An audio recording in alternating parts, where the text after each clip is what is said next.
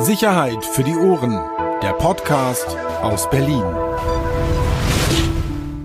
Und ihr glaubt der Bildzeitung. Obwohl ihr alle wisst, dass Bild größte, größte, größte Bullshit ist, größte, die größte Manipulation abzieht. Du bist so peinlich. Oder lass mich raten. Hat der Herr Rosbeck euch geraten, mitzukommen? Was der Springer Verlag dazu gesagt hat, klingt erstmal ganz logisch. Leute, ich sag's euch jetzt noch ein letztes Mal. Der Bild-Chefredakteur und dieser andere Schwanzredakteur Rosberg haben sich mit Bushido zusammengetan und haben eine Kampagne geplant. Wir machen was und wir reden nicht nur. Jeder, der dich feiert, ist noch peinlicher. Auf die meisten Informationen hole ich mir nicht mehr auf Bild.de, ganz ehrlich, weil da ist es ja nur noch, das ist ja nur Albtraumhetze in allen Bereichen. Was Ich habe es nicht über die Bild oder über irgendeine Push-Nachricht bekommen. Live your life, als gäb's keine Bild. Und jetzt, mein Freund, bekommst du's richtig. Nur, dass du Bescheid weißt, okay? Sicherheit für die Ohren. Der Podcast aus Berlin. Herzlich willkommen. Eine neue Folge Sicherheit für die Ohren. Lange Sommerpause gehabt. Ähm, dementsprechend sehen wir auch aus. Jedenfalls der Axel. Axel, wie geht's dir? Ich bin entspannt. Ähm, wir haben es jetzt wieder vergessen. Wir stellen uns mal kurz vor. Du bist der Axel Lier.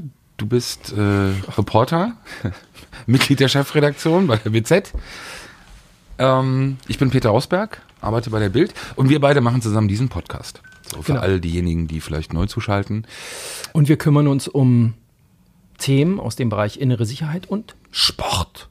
Und manchmal Sport. genau. Und manchmal Sport. Du vor allem. Ne? Ich habe ja da keine Ahnung. Aber eigentlich geht's bei uns um Blaulicht. Und wir haben noch keine Werbung. Also falls Werbepartner interessiert sind, können Sie gerne melden. So, jetzt im Ernst, ich bin ein bisschen raus. Ich merke das auch gerade hier, Total. dieses Mikrofon, das, das, neu, äh, ne? das bringt mich hier ein bisschen aus, aus der Fassung. Ähm, wirklich lange Pause gehabt. Deshalb, wir beide kommen Es jetzt, ist unfassbar viel passiert in der Zwischenzeit. ist mir völlig egal, nichts mit. Vor deinem Urlaub warst du nicht da. Ich, das blieb alles an mir hängen. Aber, ähm, Wo kommt denn das Haar her? Ah, Da, da, da, unglaublich. Unglaublich viel passiert. Ich weiß gar nicht, wie wir das alles aufarbeiten wollen. Leute fragten mich, ich sage, wir können wir gar nicht, können wir gar nicht mehr. Das ist alles viel zu weit zurück. Ja, deshalb, wir schauen jetzt auch nicht zurück, äh, wir schauen nach vorne. Wir haben beide keine Themen, was jetzt ganz wichtig ist, sondern werden heute so als kleine Übersicht. Moment, Moment, da war dieser, Sch dieser Sprechgesangskünstler, der zu dir Schwanzredakteur gesagt hat. Ach ja, stimmt. Ja, da Erinnerst kommen wir nachher nochmal drauf äh, zurück. Da war ich ganz alleine hier im, im, im Haus. Das habe ich, das habe ich mir angehört.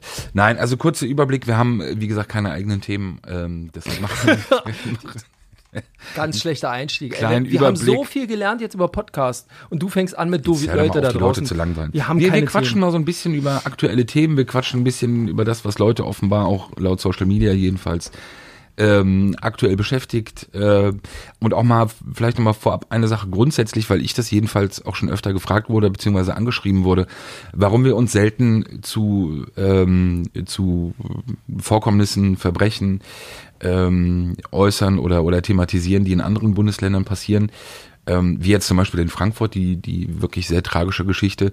Ich glaube, da spreche ich für uns beide wir äußern uns grundsätzlich nicht zu Dingen, von denen wir einfach keine Ahnung haben. Und ich glaube, das macht einfach auch keinen Sinn in unserem Podcast äh, über Vorfälle und über ähm, Verbrechen beziehungsweise Vorfälle zu sprechen, von denen wir einfach jetzt nicht mehr wissen, als wir auch lesen, ob jetzt bei uns oder in anderen Medien. Und ich glaube, das macht dann auch äh, wenig Sinn und auch wenig Mehrwert äh, für unsere Hörer. Also Das meine nur- Empfehlung ist bei sowas eh immer den lokalen Medien zu vertrauen am meisten. Also wen es interessiert, der sollte halt dann lokal gucken, was dort im Radio und was dort in den, in den Online-Zeitungen oder in den Zeitungen steht. Äh, meine Empfehlung. Genau. Aber warum sollten wir uns, wir, wir kennen, also ich kenne da keinen, äh, keiner, der mir was stecken kann, keiner, Klar der mir können wir irgendwas jetzt ein bisschen was dazu erzählen und so, aber wie gesagt, grundsätzlich glaube ich, weil wie gesagt, die Frage kam des Öfteren oder bin ich des Öfteren auch angesprochen worden äh, darauf. Ich glaube, äh, das sollten wir auch beibehalten. Also wir haben eh von wenig eine Ahnung und wenn wir uns dann noch zu Themen äußern, von denen wir gar keine Ahnung haben, dann wird's Wird's eng, ne? dann wird's richtig schwierig. Okay, dann komm. So, womit fangen wir an? Wie gesagt, wieder Potpourri, äh, mehrere Themen. Ähm, fangen wir doch mal an mit dem Thema, das ja aktuell medial jedenfalls große, große Wellen schlägt, das Thema Polizeigewalt. Willst du mal kurz Nein. vorstellen? Doch, du bist doch Erklärbär, komm, mach mal. Ich habe mich nicht wirklich Ich, ich weiß gar nicht, wann das losging. Du, ich hatte hier ähm, bei uns ein bisschen was zu tun. Auch das ist ja wieder so ein, so ein Bundesthema dann irgendwann. Ich weiß nur, du weißt ja, oder du hast es ja auch mitbekommen, wer dann auf Social Media unterwegs war, es gibt Studien, geht um Polizeigewalt und irgendwie ist das ja auch ein Thema, was uns ja auch seit Jahren beschäftigt. Und komischerweise uns, Polizeireportern, wird ja grundsätzlich vorgeworfen, dass wir immer auf der Seite der Polizei sind. Was ja Unsinn ist. Ja, sonst könnte ich die Hälfte meiner Berichterstattung ausfallen lassen. Äh? Also, also ich decke ja auch niemanden. Wenn es halt scheiße gelaufen ist irgendwo, äh, kann man das aufschreiben. Ähm, was war denn der ausschlaggebende Punkt für diese Debatte gerade? Das ist die Berichterstattung, äh, Vorberichterstattung gewesen ja von äh, Kontraste. Kontraste. Genau, der Film, ich weiß gar nicht, ob der gestern Abend oder vorgestern Abend lief, war ja, glaube ich, 45 Minuten Beitrag. Ähm, dabei auch das, ich weiß gar nicht, wie man das ausspricht, Forschungsprojekt äh, Quiapol oder äh, Quiapol, ähm, ein Projekt an der Ruhr-Uni Bochum unter der ähm, Leitung von Herrn Singelstein. Man muss dazu sagen, also mich hat so ein bisschen, ich habe ähm, die Berichterstattung so von Anfang an jetzt nicht verfolgt, sondern bin dann irgendwann aufgrund des Urlaubs noch irgendwann erst eingestiegen.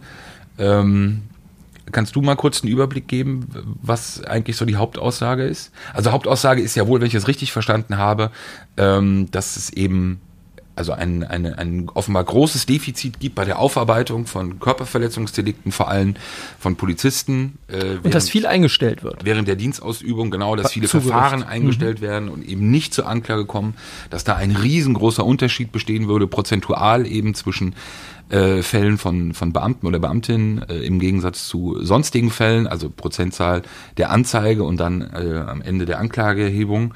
Ähm, was mich wundert, ist, dass dann irgendwann erst ein bisschen später herauskam, dass diese Forschung, beziehungsweise dass dieses Forschungsprojekt ja noch mitten in der Forschung ist, also die Ergebnisse, die Endergebnisse auch noch gar nicht vorliegen. Ähm, aber ein Thema, was medial, egal auf welcher Seite du geschaut hast, ja wirklich groß beschrieben wird. Und lass uns da mal versuchen, auch mal so ein bisschen aus unserer eigenen Erfahrung, du hast ja gerade gesagt, ähm, natürlich, wir kennen auch viele Beamte, das ist auch immer wieder ein Thema.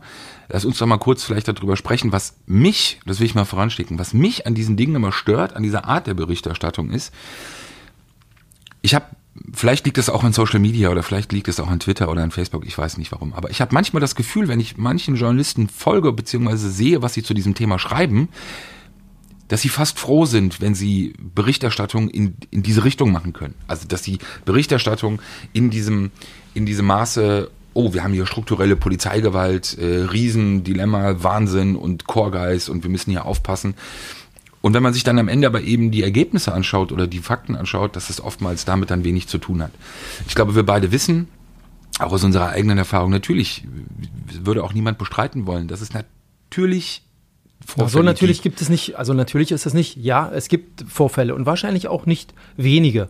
Und äh, mittlerweile, wo jeder ein Handy in der Hand haben kann und das mitfilmen kann, hat das wahrscheinlich auch zugenommen, weil man, weil viel mehr jeder es dokumentieren kann und jeder auch zum Sender werden kann äh, mit diesem Material.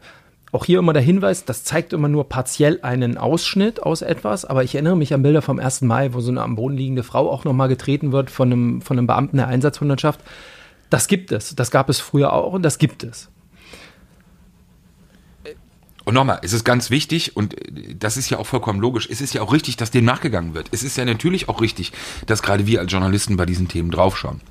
Was ich aber nicht ganz nachvollziehen kann, ist dann immer, wenn, wenn von strukturellen äh, äh, Problemen die Rede ist. Ähm, weil ich das im Grundsatz, also wenn wir von strukturell reden würden, würde es ja wirklich etwas Manifestiertes sein, das teilweise wahrscheinlich dann auch organisiert ist oder über die Definition des Also ich Berufes. behaupte, es gibt in Berlin keine Einsatzhundertschaft, die sich morgens zusammensetzt äh, vor einer Demo und sagt, heute lassen wir es krachen. Heute Ja. gibt es auf, aufs Maul, sozusagen. Ich glaube, das, das gibt es nicht, dass das vor Ort wahrscheinlich immer mal anders aussieht und dass man, dass mir mein Kollege natürlich näher ist als ein Demonstrant in bestimmten Situationen. Das kann ich nachvollziehen und dass man da vielleicht auch mal überreagiert. Auch das alles nachvollziehbar und dass das dann auch aufgearbeitet werden muss, auch korrekt. Aber ähm, ich glaube, das Main, das große Problem, was wir haben oder was wir sehen, ist halt diese für mich Unterstellung, dass es ein strukturelles Problem ist. Also dass es wirklich ähm, zur Polizei gehört, wie dass sie eine Waffe tragen. Genau. Und einzige, wo, wo ich manchmal, so aus Erzählungen jedenfalls, äh, so ein bisschen immer Bauchschmerzen bekommen habe, war dann schon so im Bereich der Operativen. Also da gibt's ja viele, viele Geschichten, die, die man eben dann so mitbekommt.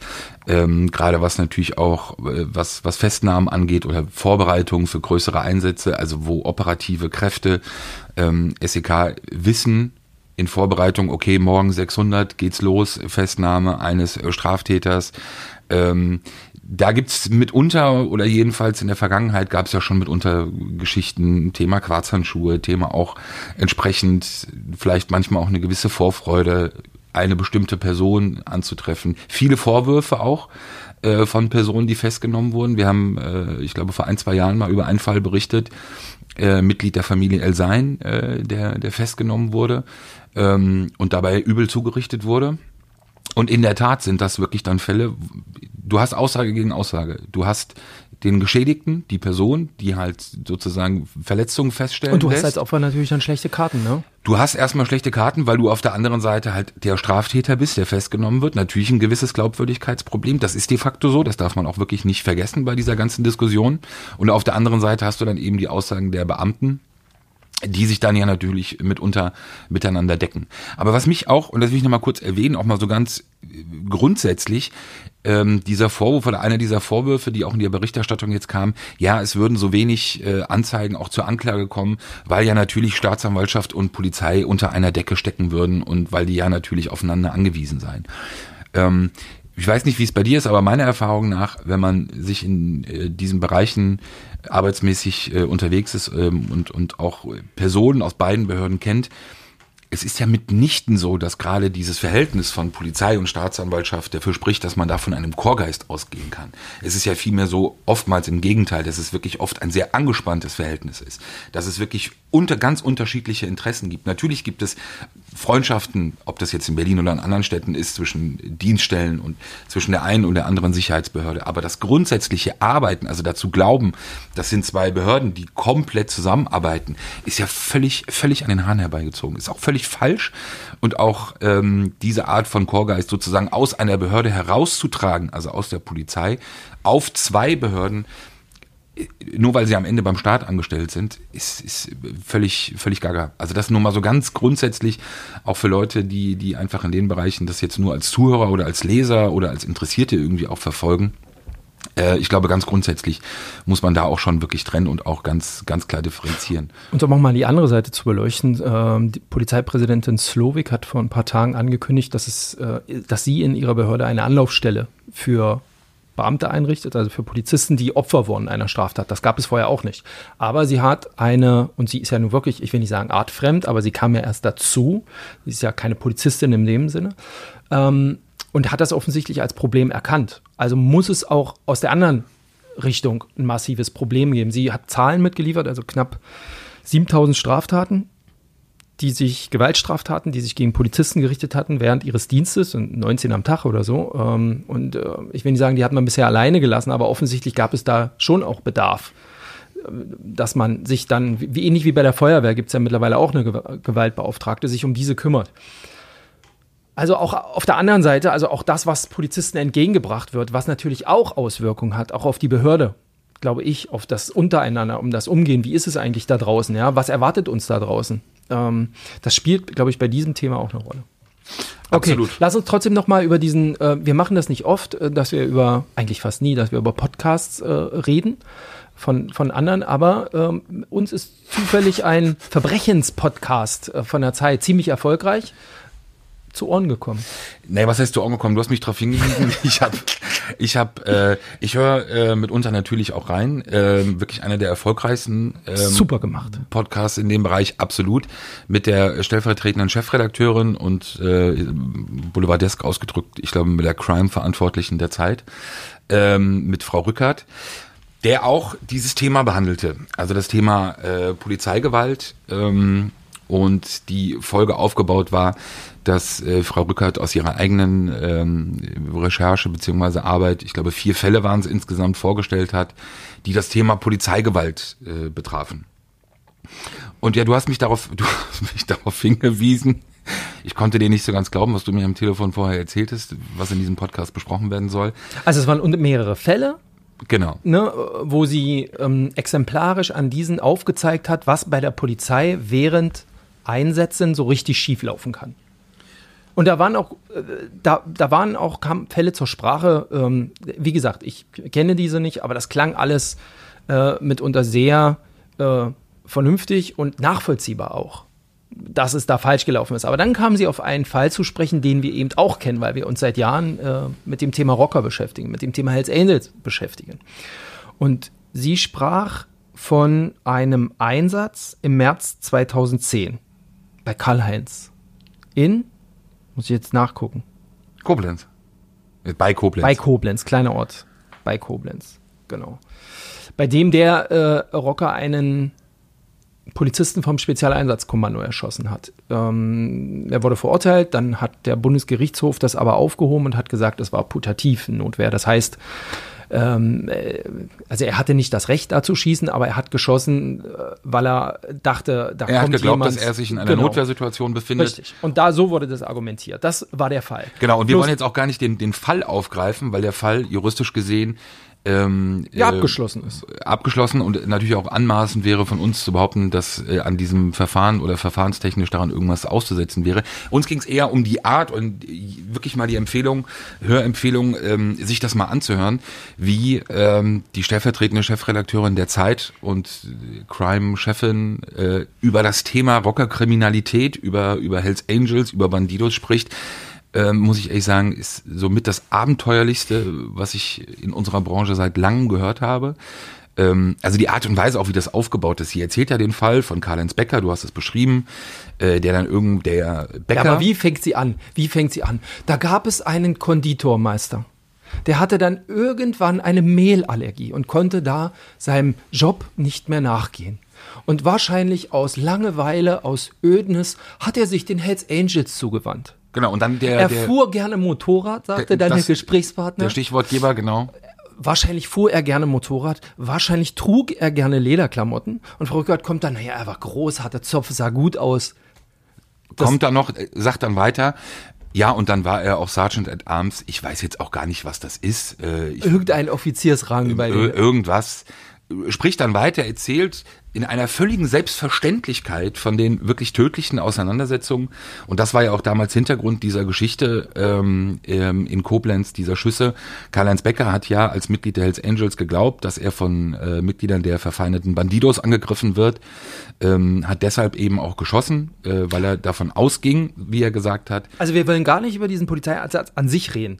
Genau. Ne? Also, dass man hätte vielleicht das anders lösen können an diesem Absolut. Tag. Da, darüber wollen wir gar nicht reden. Uns geht es darum, wie hier, weil sie ja offensichtlich Kontakt zu dem äh, Täter als auch zu dessen Freundin hatte, wie sie schildert für die Öffentlichkeit, wie aus ihrer Sicht Hells Angels, wie sie Hells Angels wahrnimmt oder ihn, die beiden wahrgenommen hat, ihn wahrgenommen Ich wollte es nämlich noch mal kurz sagen, weil wenn du die Geschichte erzählst, ähm, also die Tatsache, dass jemand zu Hause durch seine eigene Tür schießt, weil er glaubt, dass er von verfeindeten Rockergruppen angegriffen wird, spricht ja für eine Vorgeschichte, spricht ja eben auch für eine offenbar kriminelle Auseinandersetzung. Die wird aber in diesem Podcast und auch von Verrückert 0,0 thematisiert. Es gibt einen Satz von ihr, dass sie irgendwann ähm, einfach nur sagt, dass sie jetzt voraussetzt, dass die Hörer auch der Zeit und auch dieses Podcast eben über die Geschichte oder Hintergründe Legende. ähm, zwischen dem oder in dem Streit zwischen Hells Angels und Bandidos Legende.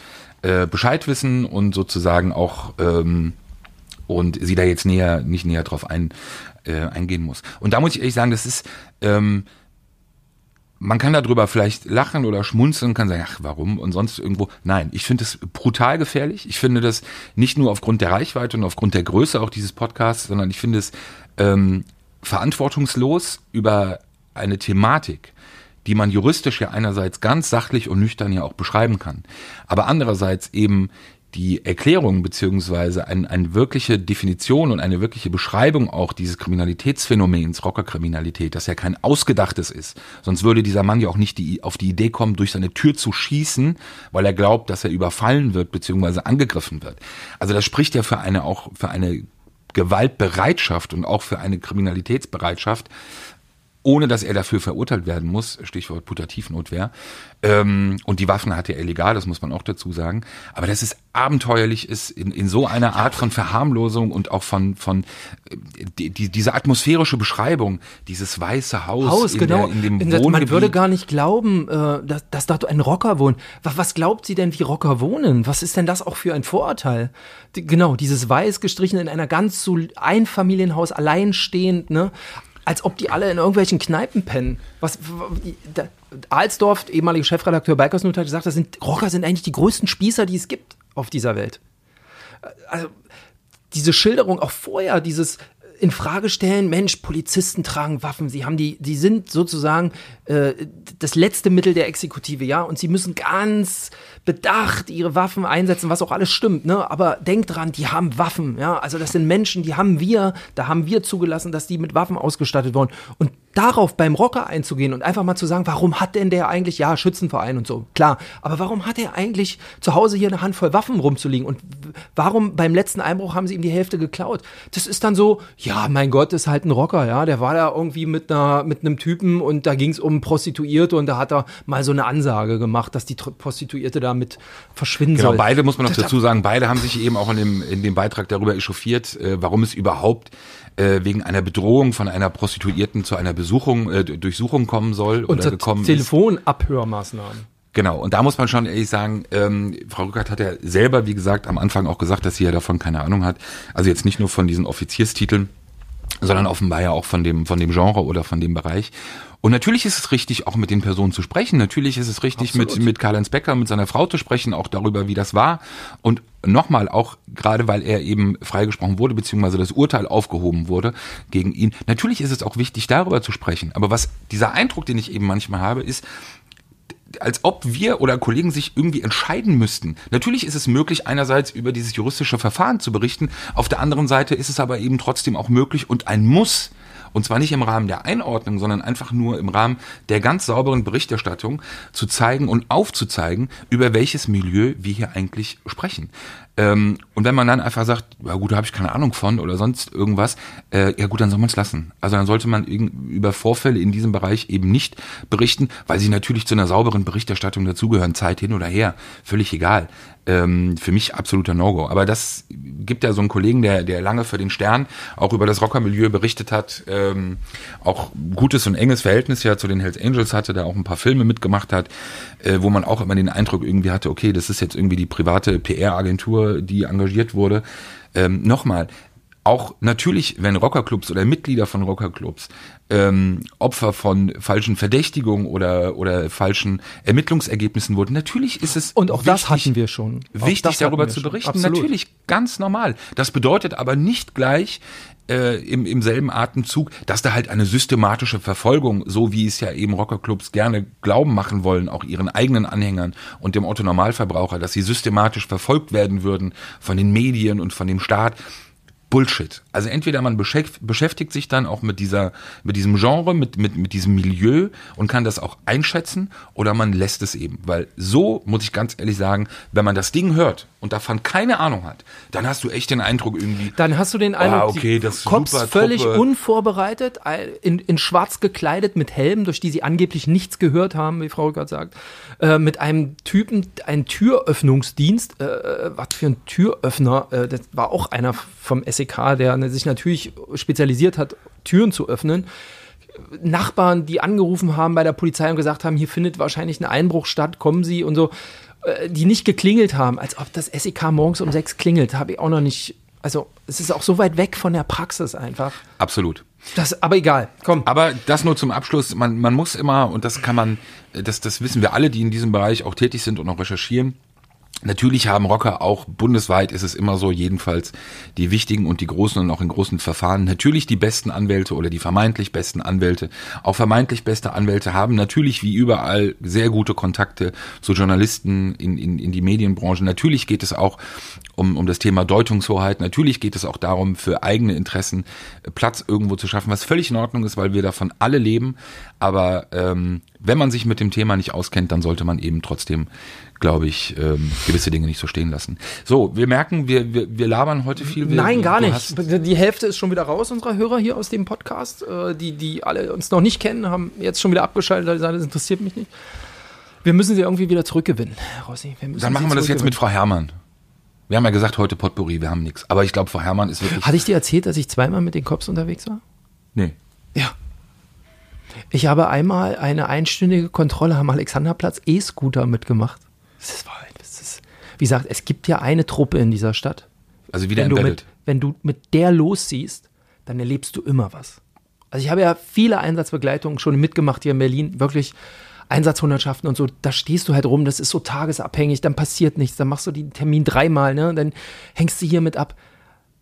Aber diese Truppe, die Fahrradstaffel der Berliner Polizei, Ach ja, stimmt, deine Lieblings. ey, es ist wirklich, Rossi, glaub mir, du kommst nur 50 Meter weit oder du musst nur zwei Minuten warten und es passiert irgendwie was. Es war mega. Alexanderplatz, E-Scooter, es war alles dabei. Alles E-Scooter, ganz ehrlich, interessiert mich nicht. Ey, ich fahr, bin ein großer Fan von E-Scootern. Ernsthaft? Total. Ich überlege mir selber einen zu kaufen. Warte mal, jetzt, ich bringe es mal durcheinander. Welche sind jetzt die Dinger, Die hier überall rumstehen. aber sind das jetzt die Roller oder, oder diese, diese, diese kleinen Dinger, die so aussehen wie Tretroller? Da, Die Äh. hier überall rumstehen jetzt. Ja, die richtigen Roller? Die richtigen Roller. Und wie heißen nochmal die anderen, wo dauernd jetzt die Unfälle passieren, weil die Leute keine. Ja, das ist doch das. Ah, okay. Ja, ich liebe es. Ich liebe es, absolut. Aber da geht natürlich eine ganze Menge quer. Ich glaube, das kam jetzt alles ein bisschen, bisschen zu schnell, ähm, wurden diese Sachen zugelassen. Ich glaube, da hätte man vorher noch ein paar Sachen klären müssen, aber es ist Wahnsinn, was da rausgezogen wurde. Du kannst, es ist einfach Chaos. Es ist, am Ende ist es ein großes Chaos.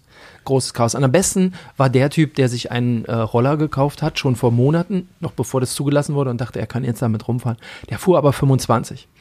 Und das kam den äh, Polizisten so ein bisschen komisch vor und den, die haben den dann angehalten, das kontrolliert und haben gesagt, so, sie haben jetzt zwei Möglichkeiten. Entweder sie lassen das Ding stehen oder sie suchen sich ganz schnell einen anderen Dumm, der ihnen den noch abkauft. Weil den darf er halt nicht benutzen. Ähm, Warum? Zu schnell. Du so. darfst ja nur 20 fahren. Seiner fuhr 25. Weißt du, vor ein paar Monaten hat so. Mediamarkt und so weiter, die haben alle noch Roller angeboten mit 25 km/h. Und dann kam aber die Gesetzesregelung, ihr dürft nur 20 fahren. So, du kannst dich jetzt natürlich an die DK wenden, ja, und sagen, hier, äh, bitte, Drosselsatz habe ich eingebaut, jetzt mit Gutachten, dann musst du dieses Gutachten machen lassen, kostet alles ein Schweinegeld, musst es mit dir rumschleppen, funktioniert nicht. Und auch sonst ist einfach zu zweit, zu dritt auf so einem Roller ähm, fahren gegen die Fahrrichtung, äh, über die Fahrbahn, links, rechts, quer, vorm Bus, hinterm Bus, am Bus festhalten, es war alles dabei. Leute, die die Roller nicht richtig abmelden, die dann noch gehen und dann irgendwelche Kiddies jeden Roller ausprobieren, bis sie einen finden, der noch fährt und damit dann durch die Gegend heizen. Es ist Ich versuche diesen Dinger mal nochmal aus dem Weg zu fahren. So. wunderbar. Aber Thema Mobilität, ein Ja. Thema, was momentan ja auch Berlin beschäftigt, äh, mal wieder, same procedure as every year, die brennenden Autos. Ich glaube, aktuell Wahnsinn, sind wir in Berlin wieder bei 320. Ähm, auch so ein klassisches Berliner Thema. Schon immer. Ich glaube, seitdem Ähm, wir hier in Berlin arbeiten, oder? Also seit Absolut. 2005. Zwischendurch gab es ja äh, deutlich deutlichen Rückgang, also war das ja auch ruhiger. Ähm, man muss dazu sagen, auch früher war es schon ein rein linkes Thema. Also es war ein Thema, bei dem man wusste, dass die meisten Anschläge eben auch aus, aus dem linksextremen Milieu kamen. Ähm, mittlerweile, das muss man nämlich vorab schicken, ist das Ganze nicht mehr so klar. Es ist natürlich auch ein klassischer Fall oder Nachahmtäter, Thema Versicherungsbetrug, ähm, auch interessant geworden, beziehungsweise man hat eben mitbekommen, wie schnell und wie einfach das geht. Es trifft halt keine Luxuskarossen oder Firmenwagen, wo man wusste, okay. nicht ne? immer so das, was ja sozusagen irgendwann mal irgendwann am Anfang auch diese Prämisse war, okay, wir wollen gegen den gegen äh, Institutionen vorgehen oder den den Angriff auf Institutionen und Menschenleben in, nicht in Gefahr bringen. Aber mich mir geht's eher um die Art der Diskussion, wie über dieses Thema gesprochen wird. Es ist ja diese diese typische Berliner Art. Wir haben uns daran gewöhnt, also auch äh, im großen politischen Bereich. Ähm, die die Aussagen ja teilweise ja gut ja ist halt so. Du hast die, auch da diesen diesen Aspekt dabei ja gut es sind doch nur Autos. Also Leute entspannt euch da mal. Überall passieren so schlimme Dinge. Ähm, das sind doch wirklich nur Fahrzeuge. Das- und ich habe das gestern auf Twitter mal Können Sie geschrieben weil den Leuten mal erzählen? das können Sie wirklich den Leuten mal erzählen und Sie sollten sich auch diese Mühe machen, ob das Vertreter der Grünen oder der Linken sind oder wem auch immer. Ähm, so oft sind irgendwelche Kleinfamilien betroffen. Ich habe heute Morgen, als ich meinen Sohn äh, zum Hort gefahren habe, stand vor dem Hort, ich weiß gar nicht warum, ich habe es gar nicht mitbekommen, zwei Autos ausgebrannt. Ein kleiner Transporter von einer Dienstleistungsfirma und daneben ein, ein Familienauto, ja, ein größeres Familienauto. Wahrscheinlich wird die Familie Geld haben. Na und scheißegal. Ähm, gerade in anderen Fällen, also wo Autos betroffen sind wo, von, von Familien, es geht um existenzielle Nöte, es geht um existenzielle Fragen. Da ist nicht klar, ja, Versicherung bezahlt doch sowieso und kriegst ein neues Auto und sonst irgendwas. Und jeder, der das auch weiß, wie Familien organisiert sind, wie, wie wichtig oder ähm, ja, wie wichtig äh, Autos eben auch für den Transport von Kindern, von was auch immer sind, finde ich es wirklich ekelt mich es an teilweise, wenn ich die Reaktionen sehe oder diese, diese Laissez-faire-Haltung auch, wie auf dieses Thema reagiert wird. Natürlich gibt es Wichtigeres in der Stadt. Natürlich gibt es schlimmere, schlimmere Verbrechen in der Stadt. Aber es ist doch, ist doch kein Argument. Dieses gegenseitig Aufrechnen oder Hochrechnen oder Runterrechnen, absoluter Bullshit. Und da muss ich ehrlich sagen, der, der, der Tweet vor allem von Frau Monika Herrmann, Bezirksbürgermeisterin Kreuzberg-Friedrichshain, du kannst ihn ja gleich mal vorlesen. Ähm, das war, glaube ich, gestern oder vorgestern. Also wir müssen sagen, wir hatten ähm, in Tiergarten in Kreuzberg haben elf Autos gebrannt. So in dann, einer Nacht. In einer Nacht. So und dann gab es einen einen Tweet. Äh, von jemandem auf Twitter, der schrieb, Mensch, Frau Monika Herrmann, hat er, hat er sie gemenscht, äh, Ihr Bezirk, was ist Ihr Plan, das endlich in den Griff zu bekommen? Das war die Frage. Ja, und jetzt könnte man ja sagen, nee, logisch, das ist jetzt nicht in erster Linie Ihre Aufgabe, sondern die Aufgabe der Polizei, natürlich zu ermitteln, wer ist das, der da diese Autos angezündet hat. Aber natürlich kann man auch als mit dem Ordnungsamt äh, ein bisschen was machen. Ja, und ich glaube, wem das nicht ganz so klar ist, jetzt könnte man das genau so beantworten und könnte sagen, pass auf, wir sind doch gar nicht zuständig. Ähm, das macht die Polizei, hör mal. Ja, also wir, weiß ich nicht, wir gucken schon, aber mein Ordnungsamt muss sich um andere Sachen kümmern erstmal. Und da gab es die, äh, die ironisch gemeinte Antwort, also das äh, Kreuzberg-Friedrichshainer Sonderkommando ist den Tätern auf der Spur. Sobald sich der Verdacht bestätigt, wird unsere bezirkliche Spezialeinheit den Zugriff auslösen. Die Gefängnisse im Rathaus stehen bereit. Unser Gericht wird harte Strafen verhängen, dann ist endlich Schluss damit. Ja, und das ist so, ja, also okay, man kann, gab ja auch manche Reaktionen, ha, witzig, ha, ha, ha. Ähm, für mich ist der Ausgangspunkt die Frage an Sie, auch wenn sie vielleicht inhaltlich gar nicht berechtigt ist, weil du hast es eben gerade beschrieben, sie als Bezirk jetzt wenig machen kann. Ich will aber gleich ein Gegenbeispiel sagen, ähm, dass man doch etwas machen kann. Die Frage war ja sachlich, also die war ja auch gar nicht äh, irgendwie angriffsmäßig oder attackemäßig formuliert, sondern sie war ja recht normal. Und natürlich haben auch dann auf viele Reaktionen gezeigt auf, auf den Tweet von Frau Herrmann, diese, diese, dieses Herablassende, dieses äh, nach dem mir doch scheißegal. Fahr doch Fahrrad. Fahr doch Fahrrad und mach doch irgendwas oder geh doch auf den Bergmann-Kiez zu, zu den Steinen da für eine Million und setz dich dahin und alles. Das ist so, es ist so absurd äh, und vermittelt den Leuten natürlich ein Gefühl, es ist mir doch scheißegal. Also was, was soll sie der hat, Quatsch? Sie hat argumentiert, also um das auch nochmal zu sagen, ähm, mit dem Tweet habe ich auf die rechte Polemisierung reagiert. Mit der Pressemitteilung auf die Brände. Es ist schon sehr mutwillig, mir da irgendwas zu unterstellen. Übrigens fast ausschließlich von Springer, also von uns, rechten, konservativen, AfD und Rechtsradikalen. Finde ich äußerst interessant. Ja, und das ist natürlich auch das klassische Gegenargument. Also gibt es eine inhaltliche Kritik an der, an der, an den, an der, an den Tweets beziehungsweise an den Äußerungen, kommt natürlich dann immer dieselbe Mischpoke oder derselbe Versuch, irgendwas miteinander zu vermischen. Nein, es ist absurd. Und der Punkt ist, und das hat sie ja auch in mehreren anderen Antworten gesagt, so wie du es gerade beschrieben hast, sie kann als Bezirk nichts machen. Der Punkt ist doch, woraus besteht dann auch oftmals Politik? Wenn wir uns die Riga 94, das besetzte Haus anschauen, Frau Herrmann war auch dort in der Lage, obwohl es erstmal keine Aufgabe des Bezirksamtes war, eine Lösung für die Riga zu finden, hat sie sich auch seit Jahren versucht, sie hinter den Kulissen Lösungen zu finden, versucht sie äh, für, für die Situation oder darauf einzuwirken. Warum kann man das ja nicht in dem Bereich? Warum kann man nicht äh, Familien einladen? Warum kann man nicht den Familien Hilfsangebote machen, äh, die vielleicht vom Bezirk ausgehen, Familien, die davon betroffen sind? Äh, warum kann man nicht wenigstens den Eindruck erwecken, dass man sich darum kümmert, beziehungsweise dass man sich vielleicht eben auch erstmal anschaut, wer davon auch betroffen ist und was das für die einzelnen Personen auch bedeutet. Und dass es gleichzeitig, weil sie Grünen Bezirksbürgermeisterin ist, möglicherweise von AfD oder von, von Rechten, Neurechten, Altrechten, von wem auch immer äh, instrumentalisiert wird, äh, es kann ja kein Argument sein, dass wir uns nicht damit auseinandersetzen dürfen oder jeder andere auch. Und äh, zu dem äh, Maße an Differenzierung sollte auch Frau Herrmann in der Lage sein. Und es ist ja nicht so, dass das äh, das erste Mal ist, sondern es ist ja seit Jahren so, dass bei diesem Thema außer irgendwelchen schmallebigen Pressemitteilungen, die dann irgendwann später abgeschickt werden, ähm, die Aussagen ähm, vieler linker Politiker oder Politiker von Grünen und, und, und Linken einfach aus meiner Sicht in die völlig falsche Richtung gehen. Es ist Klientelbedienung, äh, gerade Kreuzberg und Friedrichshain, wo du ja doch noch oftmals eine, ähm, eine stille Zustimmung auch für gewisse Dinge hast, wo andere vielleicht einfach nur den Kopf schütteln ähm, und aus meiner Sicht nichts anderes. Also oftmals ja auch politisches Kalkül kann man so machen, okay, gut. Ob das in solchen Fällen richtig ist äh, oder man nicht da einfach grundsätzlich der Meinung sein sollte, dass es gar keine zwei Meinungen gibt. Nochmal, wir haben schlimmere, größere Probleme in der Stadt, sowohl in der Kriminalitätsbekämpfung als auch soziale Probleme, das ist jedem klar. Trotzdem, und äh, die Beispiele hatten wir auch, wir reden nicht über irgendwelche Kavaliersdelikte, es ist nicht selten bisher auch passiert, dass Feuer von Autos auf Häuser umgegriffen haben. Ähm, ich will nicht dramatisieren und auch nicht polemisieren, aber ähm, ich bin gespannt auf die Reaktion, was passieren kann, sollte irgendwann mal wirklich ein Feuer, und es sind teilweise sehr, sehr massive äh, Feuer von einem Auto auf, ein, auf eine wirklich Hausfassade, auf ein Haus übergreifen. Ähm, es ist meistens mitten in der Nacht zwischen zwei und fünf Uhr oder vier Uhr. Ähm, dann bin ich gespannt, wie da die Reaktionen ausfallen. Zumindest gab es eine Reaktion bei der Polizei zwischenzeitlich. Es gibt eine Sonderkommission, also eine BAO, ist der Fachausdruck besonderer Aufbauorganisation, die sich jetzt um diese Brände kümmert.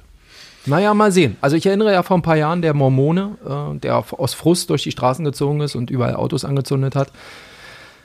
Auch Nochmal. das gab es. Ne? Also Absolut. um das mal zu sagen, ne? Also es war keine, äh, es schwang immer mit, äh, die linke Szene würde jetzt hier und Wahl, Terror, Terror in der Stadt und so. Und am Ende war es halt eine Person, äh, die morgens losgezogen ist und äh, wahllos, wahllos in, in ganzen Absolut. Und Straßen. das gehört ja genau dazu. angezündet, Niemand ne? weiß, wer natürlich jetzt auch für die Anschläge, Anschläge verantwortlich ist. Aber das ist ja der Punkt. Dadurch, dass es gleich schon in so ein, ein politische Diskussion auch instrumentalisiert oder verdeckt wird, ähm, glaube ich, dass viele Reaktionen so werden. Wir kennen natürlich gute, tolle Berichterstattung über rechtsextreme Strukturen in Rudow, Berlin-Rudow, äh, wo in den letzten Wochen und Monaten zum Glück auch wirklich gute Berichterstattung, wichtige Berichterstattung stattgefunden hat, wo es auch Autobrände gab, beziehungsweise das Anzünden von Autos gab, von, von in Anführungsstrichen politischen Gegnern, von, von Personen, die auf, auf, auf Listen standen. Und natürlich ist darüber auch entsprechend berichtet worden. Und es gehört sich auch so. In dem Fall, niemand weiß es, trotzdem hat es eben Auswirkungen. So, und als Bürgermeisterin, als Polizei habe ich aus meiner Sicht eben aber auch Verantwortung, mich entsprechend um solche Themen zu kümmern. Ähm, und nicht in so einer Art. Großer Themensprung, ich will nur ganz kurz, äh, Wochenende, ich war äh, ja bis Donnerstag im Urlaub und kam dann zurück. Ich will jetzt nochmal kurz ähm, erwähnen an die Sportfreunde. Ist immerhin auch so, ein, so eine Art vorläufiges Ende meiner über zweijährigen Recherche. Thema Hannover 96, Thema 50 plus 1. Wird jetzt vielleicht äh, einige den Kopf schütteln, aber es ist eben etwas gewesen, was, äh, was ich da lange begleitet habe.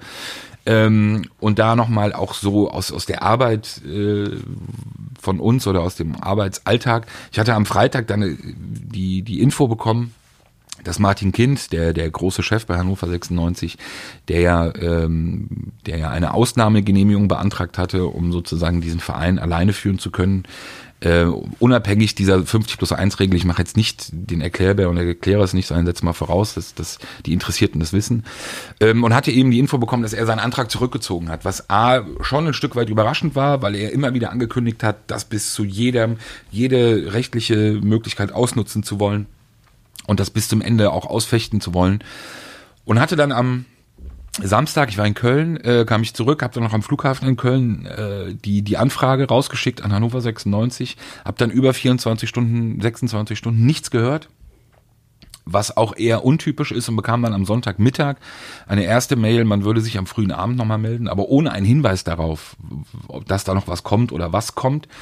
Und dann bekomme ich, ich war gerade an der Tankstelle, ähm, bekomme ich die Mail, also die Antwort-Mail auf meine Anfrage, in der eben drin steht, dass bestätigt wird, dass der Antrag zurückgezogen wurde und der Zusatzsatz, dass man das gleichzeitig jetzt auf der eigenen Homepage äh, veröffentlichen werde, sodass natürlich die Geschichte, also die Exklusivnachricht Platzt. genau, geplatzt, äh, kaputt. Ähm, entsprach nur, das habe ich dem Herrn auch geschrieben von Hannover 96, entsprach meinen Erfahrungen in der Zusammenarbeit mit ihm bisher. Zusammenarbeit kann man das gar nicht nennen. Ähm, das war atmosphärisch immer sehr, sehr schwierig, aber ähm, ja, schönes Klo gegriffen. Also war eine schöne Nummer mit nix. Ähm, aber muss man ehrlich sagen, es, es ist dann doch auch ein Stück weit, ähm, war echt komisch an dem Abend, Sonntagabend, weil ich eben gemerkt habe, wenn du so ein Thema echt länger begleitest, ähm, und dann so eine Art von Schlusspunkt kommt. Also das Thema ist noch nicht ganz durch, aber es ist schon ein, ein vorläufiges Ende. Ähm, ist schon komisch. Also weil man eben auch weiß, dass man sich eben dann von dem Thema verabschiedet. Und leider trennt. ist das Ende dann so, ne? Genau. Also vielleicht aber auch beispielhaft für, der, für die ganze, so wie du es sagst, für die ganze Art des Genau. Umgangs. Und, Genau. ne? Ich will jetzt gar nicht zu viel Pathos oder so rein. nee, es ist aber schon, es ist schon, das waren schon ein paar Jahre. Wie lange? Seitdem wir den Podcast machen, kamst du immer mal mit 50 plus 1 um die Ecke. Also es sind über zwei Jahre auf jeden Fall Recherche, eben auch ausschließlich, also nicht ausschließlich, aber vor allem eben zu diesem Thema ähm, und zu diesem Verein und, und den Strukturen ähm, mit sehr viel Aufwand. Und das ist echt schon komisches Gefühl, wenn du weißt, so ein Thema ja, gut, das macht vorbei. jetzt ein bisschen Freiräume, kannst dich ein bisschen besser hier auf den Podcast vorbereiten. Hättest du davon. Und auf meine anderen Freunde. Ja. Du hast ja, du hast mir, glaube ich, Ich habe gar nichts. an mein diesem Tisch wird nicht gelogen. Das ist Legende mittlerweile. Absolute Legende. Absolut Legende. Absolute Legende. Ähm, nee. Es war ja so, dass du vor deinem Urlaub kurzzeitig außer Gefecht warst.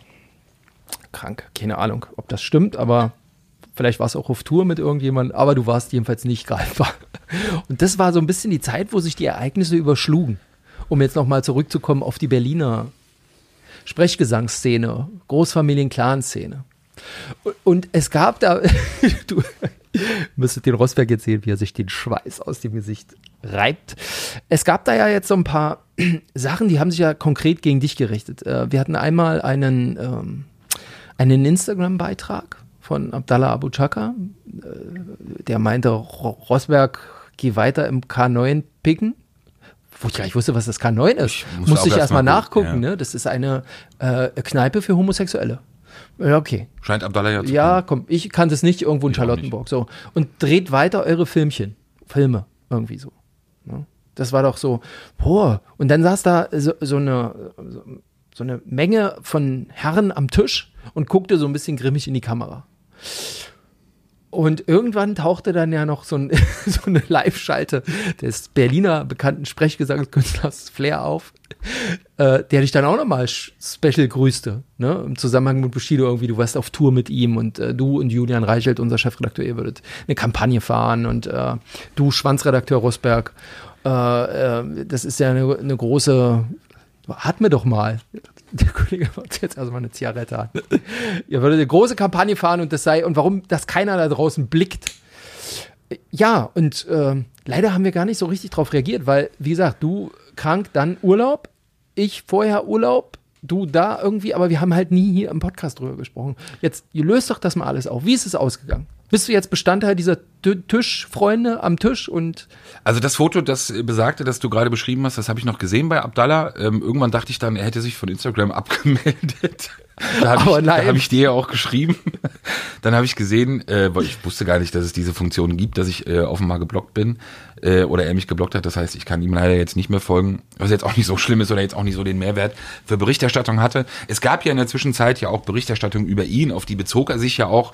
Er ist ja mal, ähm, es gab ja ein Ermittlungsverfahren, weil eine Frau ähm, ihn belastet hatte, äh, auch, auch schwer belastet hatte, die Frau dann aber ihre Aussage äh, zurückzog, deshalb er oder der Haftbefehl gegen ihn auch nicht aufrechterhalten werden konnte. Ich erinnere mich, die, äh, ich erinnere mich an den letzten Podcast. Das war doch so, wir hatten noch dran Schuld, ne? Aufgrund der zu, zu frühen Berichterstattung über diesen Fall. Genau, nochmal gab uns den ja, Kollegen der Morgenpost, genau. gab uns ja, äh, hat ja die Staatsanwaltschaft gesagt, äh, das war zu früh und deswegen die Also Frau. wenn das so zutreffen würde, verstehe ich gar nicht, warum er mich dann geblockt hat. Und verstehe ich den Tweet gar nicht. Dann kann er doch froh sein, Abdallah. Post. Also das oder Post. Äh, kann Abdallah ja froh sein, dass das so lief. Nein, in der Tat. Ähm, ich habe auch echt viele Nachrichten bekommen, muss ich ehrlich sagen, in, in dieser Zeit. Ähm, persönliche nach, also jetzt neben den ganzen Beleidigungen, Hurensohn und bla. Ähm, ich soll mit dem Fitner aufhören. Also ein, ein Wort ähm, muss man auch nochmal erklären, was auch szenetypisch ist. Ähm, Fitner ist so ein bisschen, wie würden wir sagen, so, so das Ölkännchen. Äh, also wenn man irgendwo ja Öl nachschüttet oder irgendwo Streit entfachen will oder böses Blut sorgen will, da gibt's diesen Begriff eben Fitner machen. Ähm, und ich solle aufhören, Leute gegeneinander auszuspielen oder, oder Leute zu verhöhnen oder sonst irgendwas. Also unabhängig davon, ich finde diese Beschreibung Fitner, ich finde es ganz cool. Ich finde es ganz gut, weil es irgendwie deutlich kürzer ist oder deutlich einfacher ist als, als äh, in der deutschen Sprache. Ähm, aber man merkt einfach doch, dass viele Leute, und ich sage jetzt bewusst eben auch nochmal Milieu und auch Szene, einfach Probleme mit Wahrheiten haben und eben auch Probleme mit Fakten haben. Ähm, und ich glaube, es ihnen auch schwerfällt, einfach zwischen Fitner und Fakten zu unterscheiden. Ähm, und das ist, glaube ich, etwas, woran sich eben manche immer noch nicht gewöhnt haben, dass eben auch Dinge, wir zum Glück diesen Podcast auch haben, dass wir Dinge eben auch thematisieren können, die wir so in Berichterstattung nicht thematisieren können. Ähm, Und an der Stelle jeder, über den wir reden, ist ja auch immer gerne eingeladen, mit uns drüber zu reden. Absolut. Und es ist keine Promo, äh, weil machen wir uns nicht vor, wir verdienen null mit, mit diesem Ding hier zurzeit. Ähm, wir machen das für uns, weil wir viel zu sagen haben, was einfach mal nicht in unsere Zeilenzahl reinpasst. So, und deswegen gerne jeder, der hier, und wir hatten das ja mitunter in der Vergangenheit auch, dass sich Leute äh, gemeldet haben und gesagt haben, da würde ich aber auch gerne mal was zu sagen. Jeder ist hier gerne eingeladen und kann hier seinen Senf dazugeben. Immer. Absolut. So, und dann äh, abschließend äh, zu, zu unserem Freund. Es ist ja ein Dauerbrenner, beziehungsweise ich Welcher glaube, jetzt? Na, Patrick Losensky, also alias Flair, Sprechgesang-Künstler, ähm, der auch dazu gehörte mit dem Hinweis, doch mal aufhören, dass wir doch aufhören sollen, hier Fitner Unruhe zu machen. stiften. Er, nee, Fit- er, er, hat, er hat das Wort Fitner nicht benutzt, aber er hat es auf seine Art und Weise ausgedruckt. Ähm, da auch nochmal kurz, das wird spannend in auch nahe Zukunft. Ähm, für all die Nicht-Wissenden ist ja so, dass er sich ja in diesem, in diesem ganzen Streit zwischen Bushido und Arafat Abu Shaka ja äh, sehr früh auf die Seite von Arafat gestellt hatte und dieses Fahrwasser ja auch ausnutzt, um seinen alten Freund oder Intimfeind Bushido da auch öffentlich ähm, mehrfach eins auszuwischen, beziehungsweise auch Stellung zu beziehen. Ähm, ist das Interessante, es gibt ja die Geschichte mit Arafats Telefon. Mittlerweile sind ja wirklich, ich glaube, fast alle Gespräche, die auf diesem ne? Telefon aufgezeichnet wurden von Arafat, also persönliche Gespräche ja vor allem, keine Telefonate. Aber ich gerade an der Stelle äh, setze ich immer gerne ein und sage, nein, äh, es waren Hosentaschenaufnahmen, Also es um das gab mal so runter. wenige Telefonate, die auch aufgezeichnet wurden, aber nochmal an alle, äh, auch Grüße Rapshow und wie sie alle heißen, hauptsächlich 98% persönliche Gespräche und dementsprechend auch oder deshalb auch so interessant und brisant. Und Natürlich geht es ja auch darum, dass wir äh, versuchen wollen herauszufinden, was das für Gespräche waren, dass wir natürlich dann auch über diese Gespräche berichten werden. Wir haben schon ein paar Namen genannt, die, die vorgeladen wurden beim LKA, die vernommen wurden, auch Größen aus der Musikszene. Und so wie ich jetzt mitbekommen habe, gibt's auch ein paar Aufnahmen und das ist natürlich dann, jetzt würden manche wahrscheinlich wieder sagen, dass ich Fitner mache. Ja. Ähm, aber nee, das gehört eben, das sind eben Fakten, das ist eben auch Teil der Wahrheit. Sehr viele Aufzeichnungen, in denen sich auch Arafat über Flair äußert. Und das ist spannend. Das Konntest du schon reinhören? Nein, reinhören nicht, aber ich habe ich hab, ich hab's jetzt erstmal nur vom, vom, vom Hörensagen, äh, also von Erzählungen. Ähm, Moment, wir reden über mit- Fakten, da kannst du jetzt hier nicht mit Hörensagen kommen, ne? Das widerspricht Ich kann es ja jetzt nicht aufklären, sondern das geht ja nicht, du weißt. Aber es ist, Ja, sagen wir mal, sehr. Quellen und die Quellen schätzt du als verlässlich ein, Genau. weil wir sie ja in der Vergangenheit auch nicht ganz unrecht hatten mit dem, ähm, was sie geliefert haben, was du aufschreiben konntest und Und die ganzen Telefonate sind ja auch aufgeschrieben worden, also die sind ja sozusagen Abschriften. Äh, Abschriften gefertigt worden. Wie gesagt, und da äußert sich eben oder soll sich Arafat äh, auch über Flair äußern und das in einer Art und Weise, wie es, glaube ich, äh, auch in dem Verhältnis zwischen den beiden sehr spannend werden wird nochmal. Da fällt mir eins, da, da sind wir noch ein, zwei äh, äh, Sendungen unseren Hörern schuldig. Ne? Also wir haben ja auch ein paar Sachen löschen müssten, das haben wir auch noch nicht aufgeklärt, Ja, warum wir Flair-Folgen runternehmen mussten. Genau. Ne? Das müssen wir auch noch mal irgendwie checken, wie wir das hier erklären können, ohne uns strafbar zu machen, ohne dass wir viel, viel Geld bezahlen müssen. Aber wir würden es halt gerne schon noch mal auflösen. Ne? Klar, weil es ja auch einfach aufzulösen ist, beziehungsweise auch gut, äh, gut zu erklären ist. Nee, aber das ist auf jeden Fall ein Thema, auch so als Ausblick, glaube ich, nochmal für uns. Ähm, inhaltlich natürlich wird Arafats Telefon jetzt nach der Auswertung ähm, geschichtenmäßig beziehungsweise recherchemäßig ganz oben äh, auf der Agenda stehen, weil es einfach ein Zustand ist, muss man einfach sagen, in der Stadt, ähm, der es ist weiterhin sehr, sehr angespannt, weil es immer noch sehr viele Menschen gibt, die eben nicht genau wissen, was auf diesem Telefon war. Es gab, ähm, weiß ich offenbar, ähm, auch eine, eine körperliche Auseinandersetzung zwischen Arafat und einer anderen Person, ich weiß noch nicht wer, aber auch einer wohl sehr angesehenen Person aus dem Milieu, eine körperliche Auseinandersetzung zwischen den beiden, ähm, in der es auch um dieses Telefon gegangen sein soll, weil er offenbar aufgenommen wurde. Ähm, also dieses Ding ist natürlich immer noch etwas, was, was die Szene wirklich äh, äh, äh, sehr bewegt und, und viele Leute da sehr beschäftigt.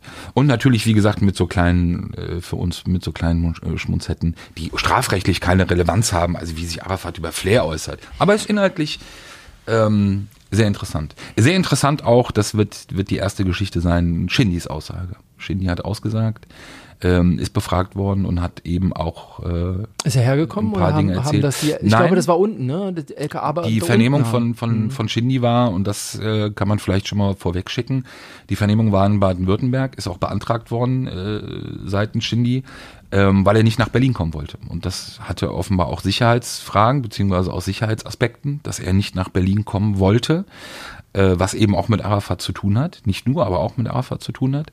Ähm, dem hat man dann zugestimmt, das hat man bewilligt und hat dann die Vernehmung in äh, Baden-Württemberg durchgeführt. Was eben ja auch für eine gewisse ähm, gewisse Brisanz spricht, beziehungsweise auch für eine gewisse, ähm, für, für den Grad, äh, über den wir hier sprechen. Egal, was Leute bei Instagram posten und was sie da hinschreiben, äh, es ist für mich auch immer noch unglaublich, wie, wie, wie naiv auch sogenannte Kollegen äh, von diesen ganzen Portalen oder auch, auch Mediendiensten sozusagen diese Posts auf Instagram als irgendwas wie bare Münze annehmen und, ähm, und wirklich glauben, dass das die Realität ist, die Ich bewundere das, wie die die ganzen Nachrichten daraus machen. Wahnsinn. Wahnsinn. Wahnsinn. Und dann nochmal ganz kurz, weil wir in der in dem Bereich sind, wirklich ein absolute Lesehinweis. Ähm, jetzt machen wir doch Werbung, aber die mache ich gerne. Äh, Grüße an Kollegen Kasten. Bitte unbedingt lesen Wise ähm, über Kollega Ist das von heute eigentlich oder von gestern gewesen? von gestern. Von gestern. Mega Geschichte. Ganz tolle Geschichte, wirklich Abzocke, mega Abzocke ähm, des ebenfalls ja sehr erfolgreichen Rappers Kollega. Ähm, ganz toll, Kollegen sich da eingeschleust in Anführungsstrichen, aber doch ähm, sozusagen ein, ein Abzocksystem In das infiltriert haben. Alpha-Projekt. In das Alpha-Projekt. Äh, kann man wirklich echt nur empfehlen. Lest es, äh, ist wirklich, ich habe bei Twitter auch so beschrieben, wirklich ein Sittenbild ähm, eines wirklich einer, einer versifften Branche. Klar, überall geht's um Geld, aber das ist, also, ja. Wir haben ein bisschen Fitness gemacht hier. Genau. Die Sendung werden wir auch die große Fitna nennen. Ja, wäre eine gute Überschrift. So, jetzt kamen wir noch rein. Echt wahnsinnig viel palabert, eigentlich nichts zu sagen gehabt. Ähm, Aber ist doch schön für den Anfang, immer. Mann. Ey, für den Anfang Wir ist doch völlig in Ordnung. Richtig. Da muss sich ja dran gewöhnen. Ich muss mich auch erstmal wieder an dich gewöhnen. Absolut. An deine Art, ja, dieses Labern, so.